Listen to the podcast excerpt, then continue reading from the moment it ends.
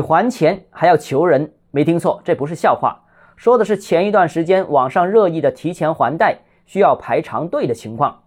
由于最近房贷利率不断下调，之前借了高息贷款的客户纷纷选择提前还贷，各大银行又不想丢失这批优质客户，于是采用了一个拖字诀，要求所有申请提前还款的客户排队，短的要一个月，长的要三四个月。现在情况终于有变。近日，人民银行和银保监会召开会议啊，要求部分商业银行保障客户合法权益，按照合同约定做好客户提前还款的服务工作。多家银行已经向分支机构下发了通知，要求及时响应客户还款诉求。这下好了，还钱比借钱还难的问题终于有望解决了。